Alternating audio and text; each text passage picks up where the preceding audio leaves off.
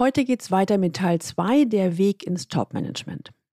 Erstens, warum im Topmanagement fleißige Arbeitsbienen fehl am Platz sind. Zweitens, welche neuen Regeln und Werte gelten im Topmanagement? Und drittens, was sind die gravierenden Stolperfallen und wie umschiffe ich sie? Aus dieser Folge werden Sie vier Augenöffner mitnehmen, wie Sie im Top-Management punkten und überzeugen, damit Sie im C-Level nicht nur Spaß haben, sondern auch die Zukunft des Unternehmens maßgeblich mitgestalten können. Willkommen zu meinem Podcast Leben an der Spitze für erfolgreiche Geschäftsführer und die, die es werden wollen. Ich bin Gudrun Happig und finde für Ihre individuellen Herausforderungen an der Führungsspitze Lösungen, die ganz allein für Sie gemacht sind und wirken. Leben an der Spitze, damit Ihre Visionen Wirklichkeit werden. Eine Frage an Sie. Was ist der Unterschied zwischen Mittelmanagement und dem Top-Management? Haben Sie die Antwort parat oder müssen Sie noch überlegen? Heute geht es weiter mit der Folge 2 meiner Gastbeitragsserie für die Wirtschaftswoche, dem führenden und renommierten Wirtschaftsmagazin, exklusiv für Sie in diesem Podcast. In der heutigen Folge geht es um die neuen Regeln und Werte, die im Top-Management gelten. Um es gleich vorwegzunehmen, nicht Leistung, sondern Beziehung, Einfluss und Verhandlungsgeschick sind die neuen Erfolgsparameter und echtes Feedback gibt es nicht. Also zumindest meistens nicht.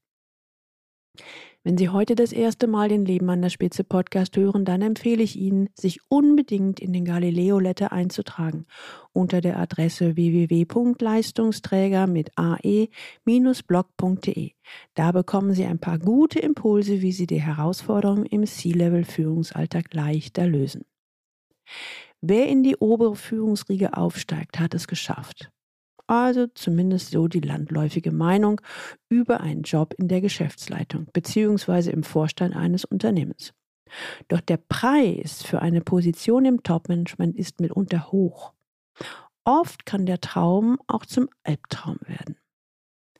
Sie stellen sich die Frage, was bedeutet es eigentlich, Topmanager zu sein? Und wenn Sie wissen wollen, wie Sie einen Albtraum im Topmanagement verhindern, beziehungsweise Fragen Sie sich zu Beginn stellen sollten, dann hören Sie unbedingt nochmal in die Folge 129 rein, dem ersten Teil dieser Serie. Nochmal zurück. Nach wie vor ist Topmanagement für viele karrierebewusste Menschen das Traumziel schlechthin. Wenn ich sie nach den Gründen befrage, erhalte ich meistens mehr oder weniger nachfolgende Antworten. Für mich bedeutet die obere Führungsetage Freiheit, Gestaltungsmöglichkeiten, Macht und Einfluss.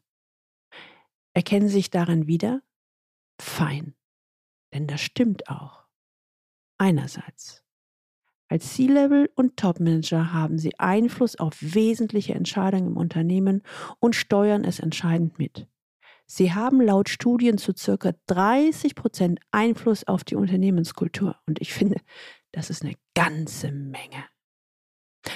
Doch wer ins Top-Management aufsteigt, gelangt nicht nur in eine Welt der Einflussnahme, sondern auch in eine Welt des politischen Taktierens. Während im mittleren Management Werte wie Berechenbarkeit, offene Kommunikation und Klarheit zählen, ist die Kommunikation im Top-Management oft doppelbödig.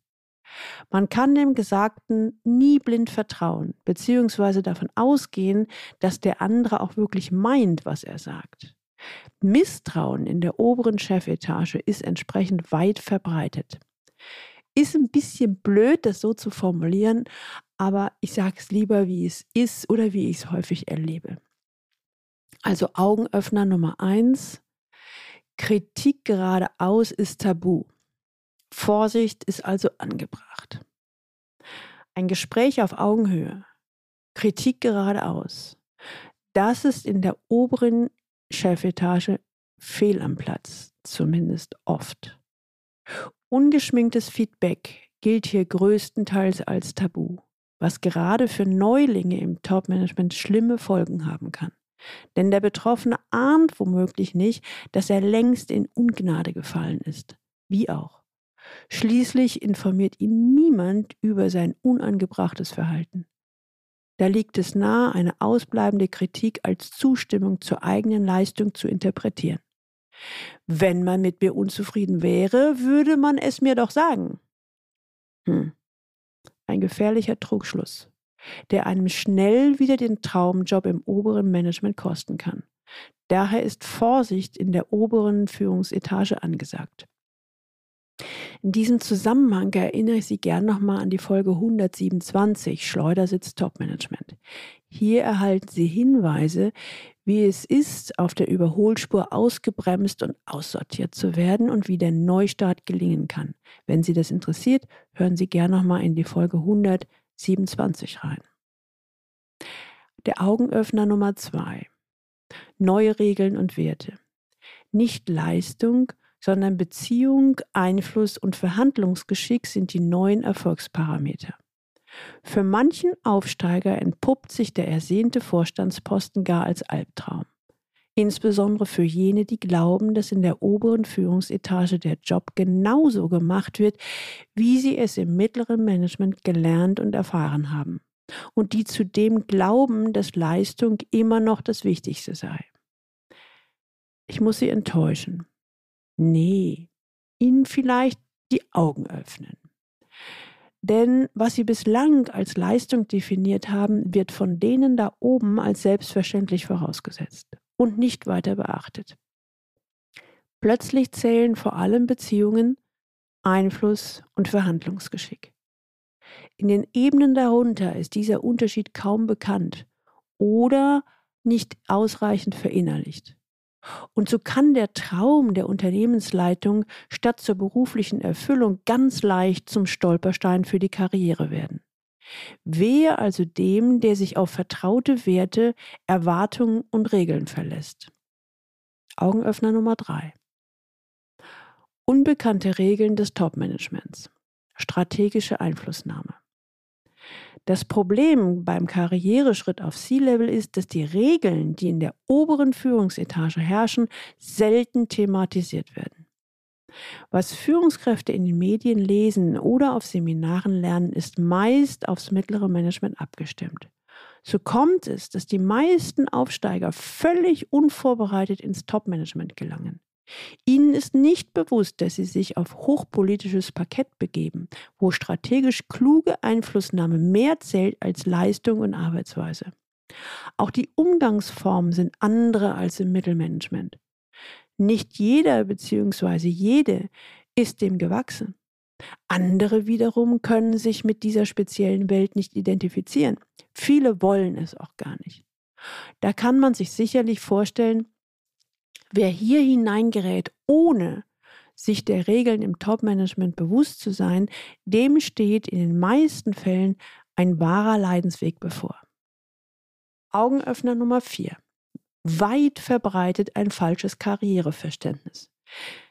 Die fleißigen Arbeitstiere werden da oben unglücklich.